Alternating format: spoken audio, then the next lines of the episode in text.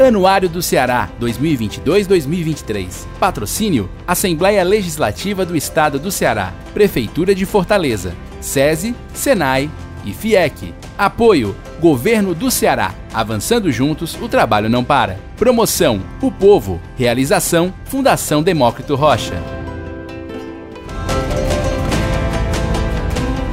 O Ceará apresentou crescimento nas suas exportações nos últimos anos, mas é importante olhar para esses números com muita atenção.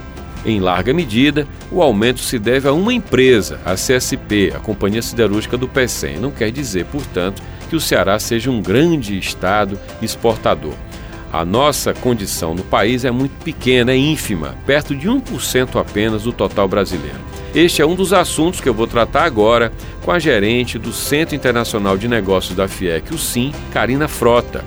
A Karina é nossa convidada do podcast do Anuário e o podcast já está no ar.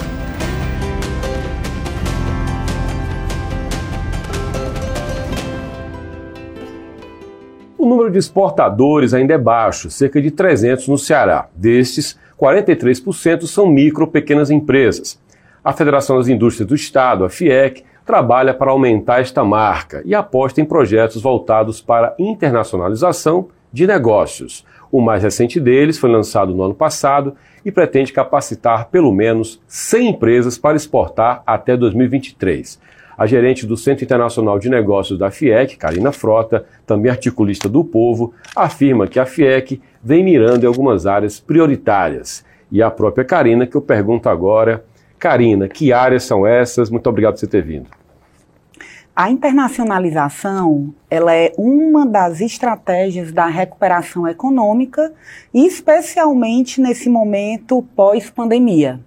As pequenas empresas ainda estão muito enfraquecidas e, por essa razão, todo o apoio, todo o suporte de instituições é importante, é necessário.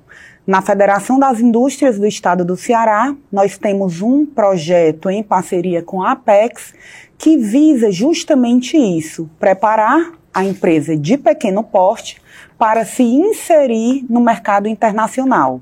Sabemos que é um desafio, sabemos que essa inserção para ser competitiva, ela precisa acontecer de uma forma muito bem planejada, mas a meta inicial do projeto de 100 empresas, nós já estamos com 70% dessa meta cumprida. Vários são os desafios entrar no mercado internacional é uma estratégia que não é para empresas amadoras. E esse é o nosso papel de qualificar essa empresa, capacitar, tornar essa inserção viável e extremamente assertiva. Quando você fala que 70% da meta foi atingida, qual o perfil médio dessas que você já considera como meta batida? Pequenas empresas, principalmente do segmento de alimentos, bebidas, têxtil e confecções. Tá, e normalmente elas são aqui de Fortaleza ou no interior também? Prioritariamente, essas empresas do projeto, elas estão localizadas em Fortaleza, mas o Centro Internacional de Negócios da FIEC tem inclusive um alcance voltado para a interiorização. Eu ilustro essa fala comentando que há duas semanas atrás a nossa equipe esteve no município de Juazeiro do Norte atendendo a uma demanda da região e capacitamos naquele momento 30 empresas do segmento de calçados que estão se preparando não só para a exportação, mas também para a importação, no desafio de localizar no mercado internacional potenciais fornecedores de matéria-prima com preço mais competitivo para o seu processo produtivo. Ou seja, estamos falando de uma importação de insumo para fazer o produto aqui e vender novamente para fora. Perfeito. E aí eu estou falando de uma tecnologia que não é tão assim é complexa. É calçado, normalmente é baixa tecnologia. O, qual, o que, que a gente pode trabalhar, Karina, para a gente não apenas ter mais empresas, mas ter, ainda que não tantas, mas que trabalhem com um produto de valor agregado, que tenha tecnologia embutida. E eu estou falando, claro, numa relação com a academia, imagino. É, e aí nesse ponto nós temos dois grandes desafios.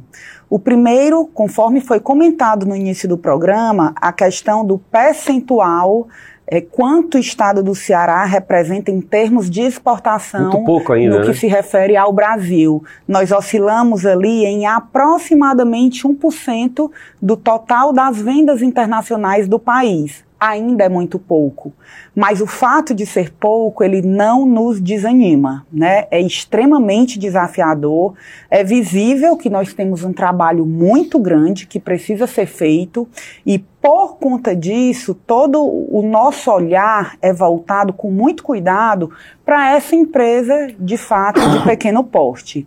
E aí, no ponto 2, o que é que nós podemos fazer? É a própria questão de agregar valor, é inserir o produto nesse ranking, nessa pauta internacional, mas agregando valor. A exemplo do que nós já fizemos, por exemplo, com a própria castanha de caju, em que hoje ela já é comercializada para algumas delicatessen, é aquela castanha que já vai com um certo tipo de, de mel uhum. ou um certo tipo de condimento em que a torna um produto de fato diferente. Mas agregar valor, ele vale para tudo, né? Ele vale para o suco de fruta, ele vale para um produto voltado para o segmento de alimentos, ele vale para aquela questão até de você posicionar o seu produto numa prateleira internacional em uma embalagem que esteja apta àquele mercado em que ela está inserida. Ou seja, eu estou falando de design também, né? De uma série de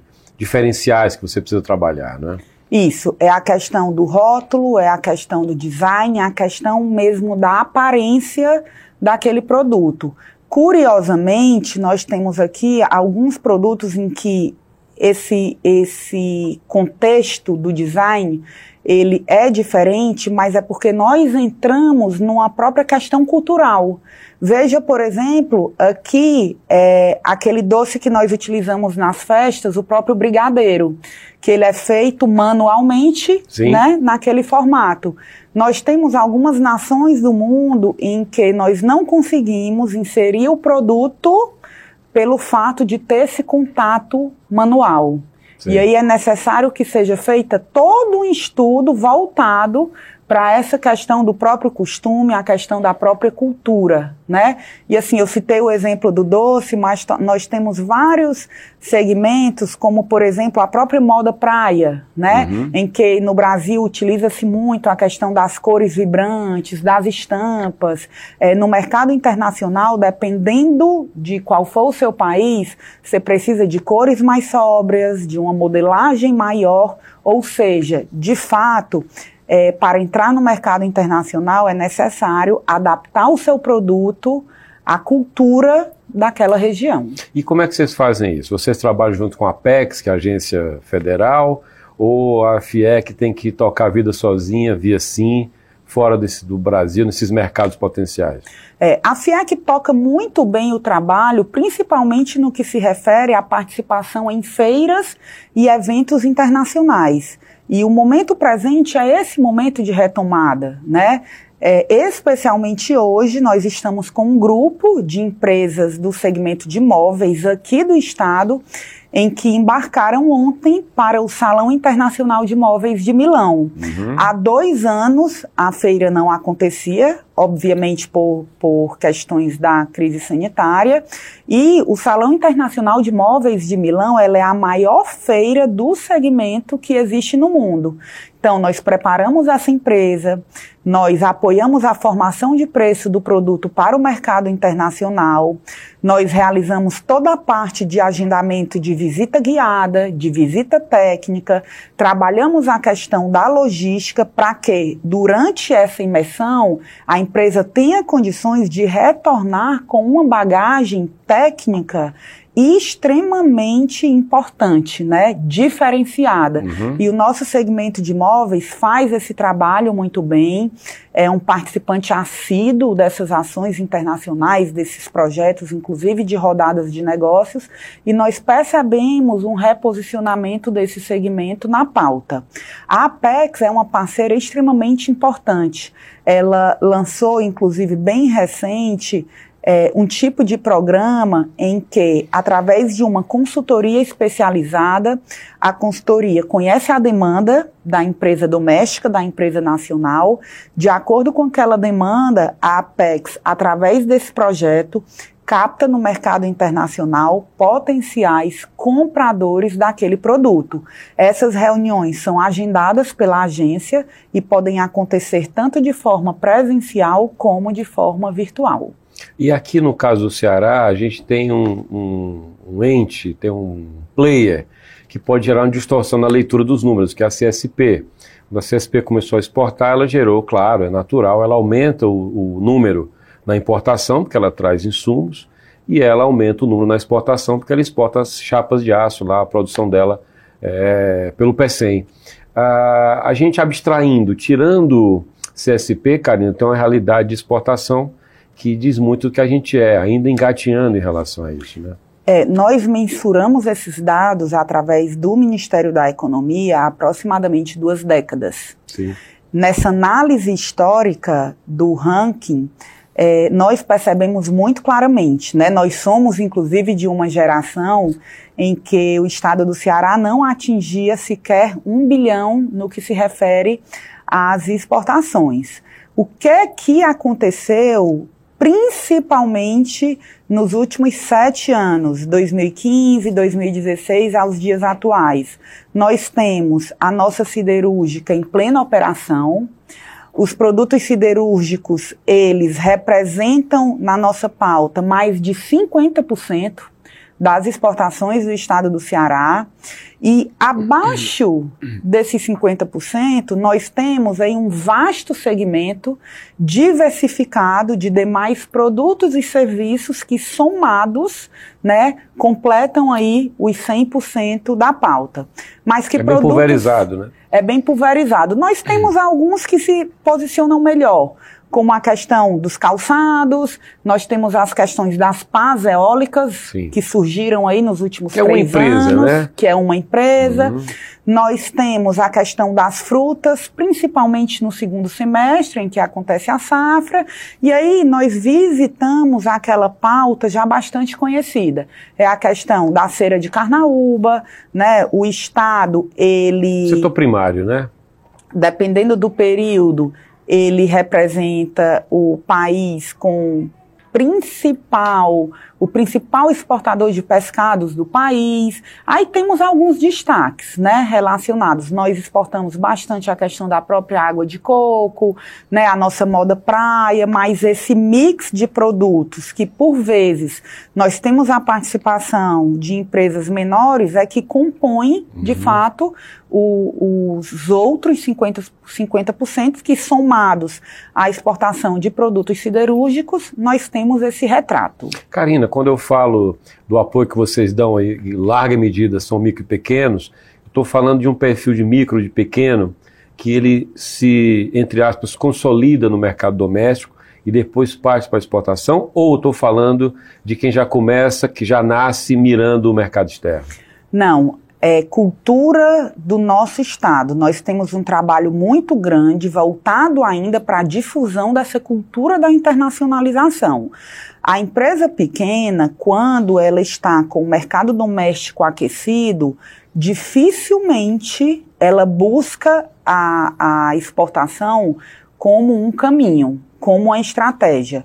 Mas hoje, o que é que nós percebemos de forma muito clara? Hoje nós temos um câmbio extremamente favorável para a exportação. Sim. E por vezes, dependendo do que for o seu produto, o mercado doméstico já não está tão convidativo. Então, nesse momento, nós pegamos a inteligência da empresa, em que estava voltada até então somente para o mercado interno, realizamos um grande trabalho de disseminação dessa cultura, né, dos benefícios da exportação, das estratégias que ela pode ter de alcance a outros mercados.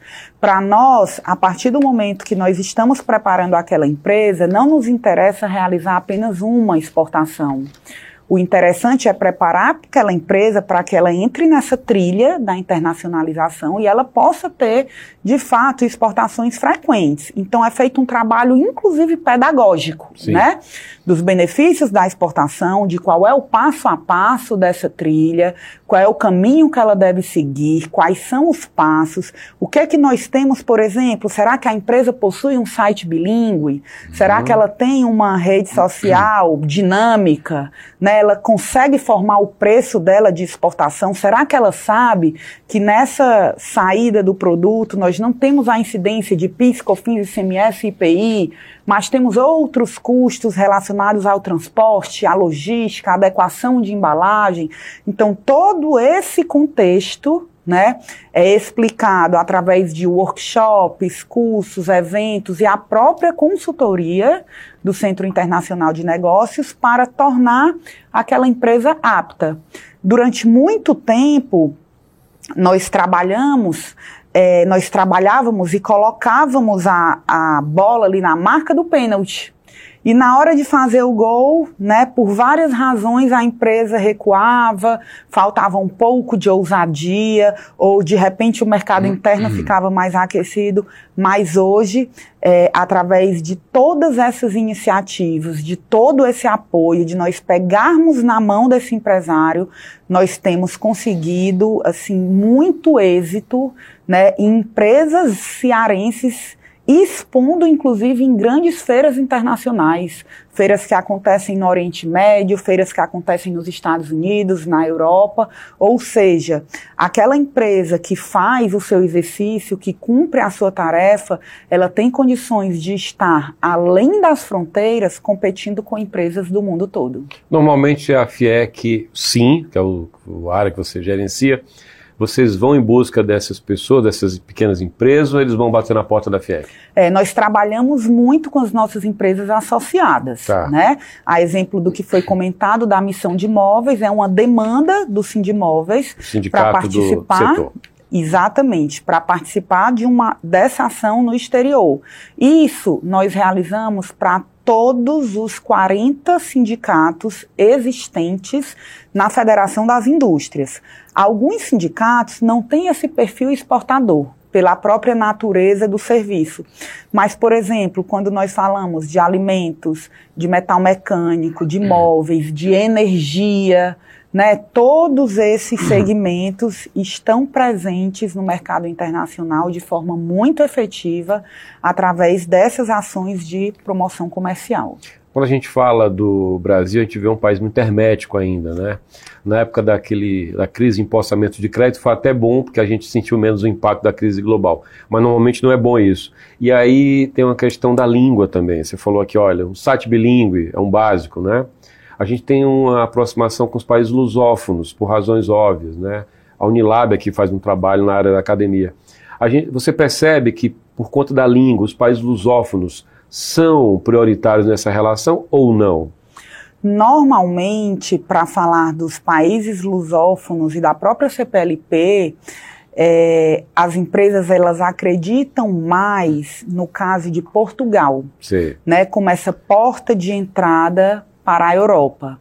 Os demais países, talvez por terem uma representação em termos de capacidade de aquisição de produtos, as empresas não priorizam. Sim. E o interessante é que nesse processo de internacionalização, é muito comum que as empresas comecem essa atividade, inclusive localizando países que estejam geograficamente mais próximos. Uhum. Mas mesmo assim, as nossas exportações para a própria América do Sul ainda é uma exportação pouco expressiva. É, quando nós fazemos a análise dos principais destinos das vendas internacionais do Ceará, no ano anterior, que é o último ano fechado, os Estados Unidos representaram quase 50% desse valor. Estamos falando de uma grande potência, de uma grande economia, de um país com um extenso território, né, sem falar dos hábitos, dos costumes, da, da densidade populacional, mas é uma concentração de mercado muito grande. Né? E nós temos condições de estarmos inseridos enquanto agenda internacional de forma mais expressiva em outros países, tanto da Europa como da própria América Latina. O que é que representa hoje para o setor, o setor de comércio exterior do Ceará, o momento pelo qual passa o porto do Pecém, que é um porto hoje operado por uma empresa do Ceará e pelo Porto de Roterdã.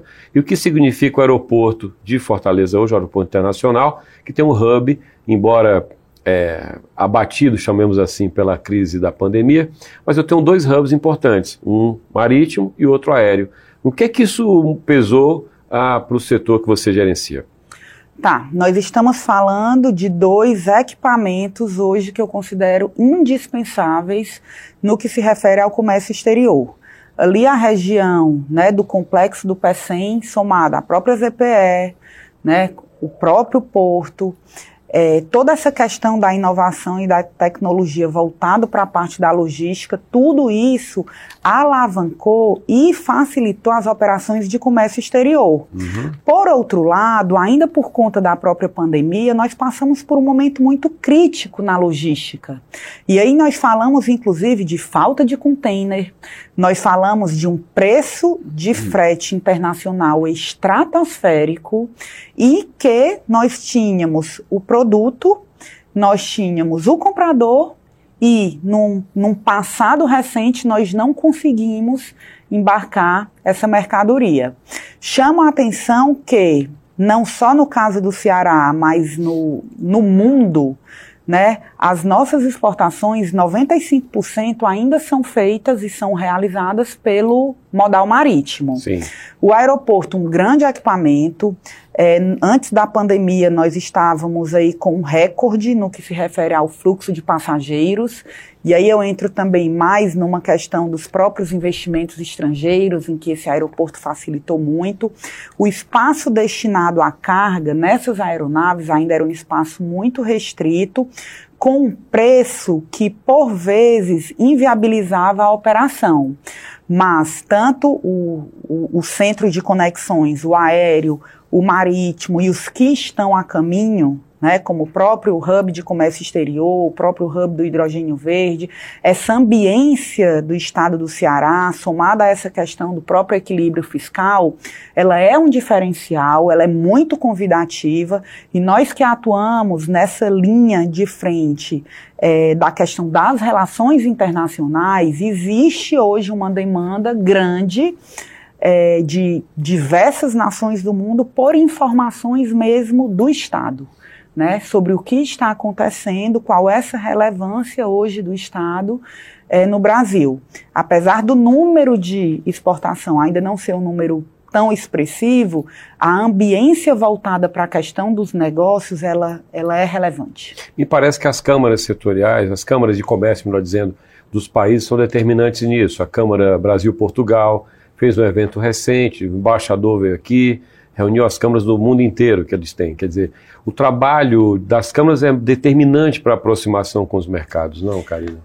O trabalho das câmaras é determinante e ele é fundamental como mecanismo de tracionar essas relações comerciais.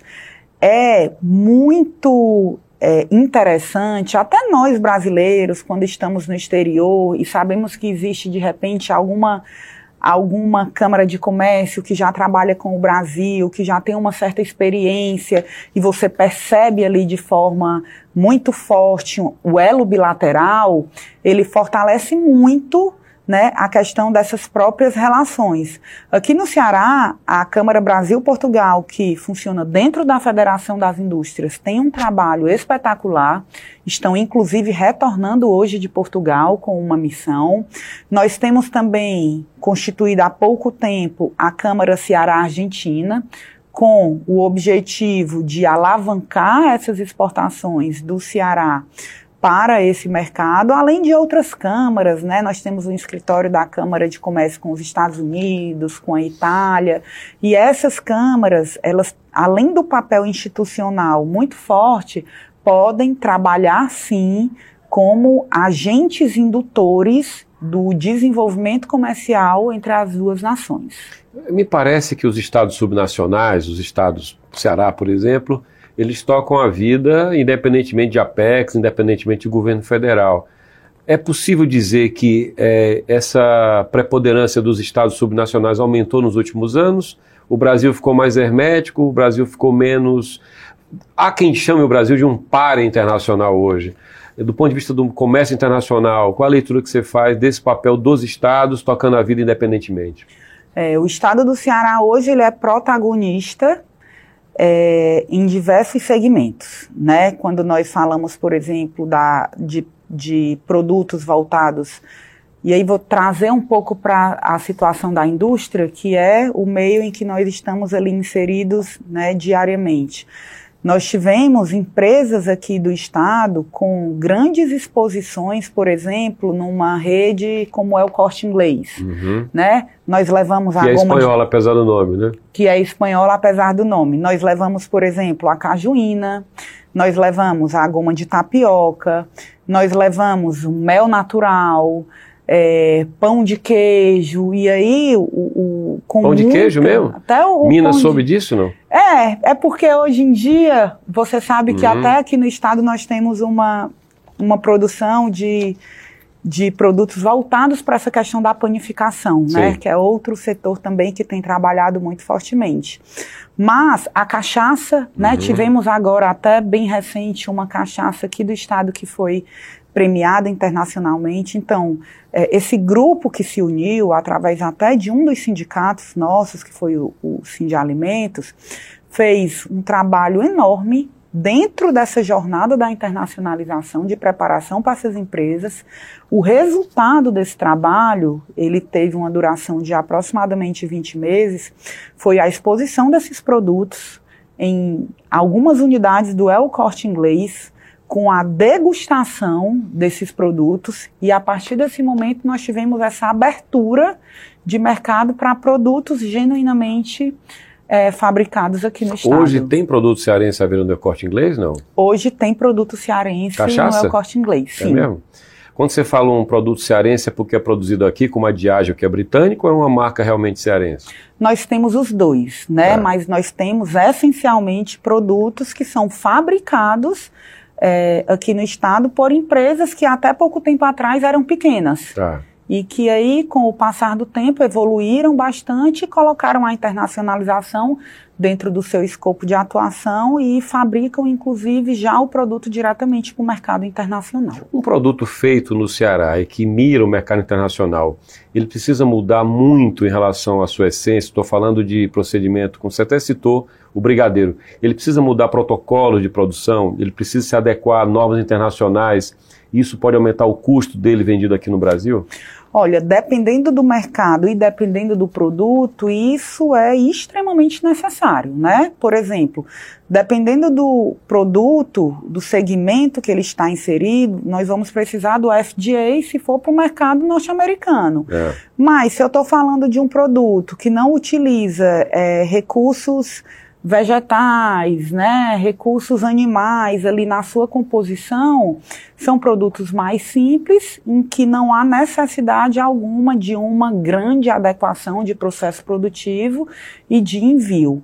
Eu lembro ainda que na própria Federação das Indústrias, nós somos aqui no Estado o único emissor do documento chamado Certificado de Origem. Sim. E esse documento permite que o seu comprador no mercado internacional tenha benefícios tarifários dentro daquele produto que ele está adquirindo. E aí, só para concluir, Karina, eu vou lembrar aqui do melão, é, setor agropecuário, ah, e conversando com os exportadores de melão, eles dizem, olha, o melão que eu vendo para fora do Brasil é o mesmo que eu vendo no Ceará, porque não teria sentido eu ter dois modos de produzir isso. Isso, portanto, eu posso considerar que é um padrão para a indústria também?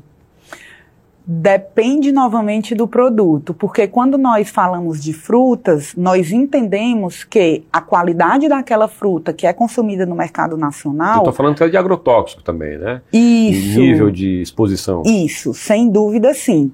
Agora, é, nós temos produtos hoje específicos que são produzidos para o mercado internacional para atender uma exigência né, daquele público. Uhum. Né? E aí depende muito, às vezes é a forma como esse produto é envasado, às vezes é o teor que existe do próprio do próprio álcool dentro daquele produto, às vezes a própria questão do mel, né, uhum. em que nós já tivemos essas exportações suspensas, essa exportação voltou, mas a gente precisa passar por um, um processo grande para poder colocar esse mel natural no mercado internacional. Então, dependendo do produto e dependendo do okay. mercado, nós fabricamos o produto para o mercado internacional. Ok. Karina, muito obrigado. Foi um prazer conhecer um pouco mais das nossas exportações, das importações também. Muito obrigado. Muito obrigada.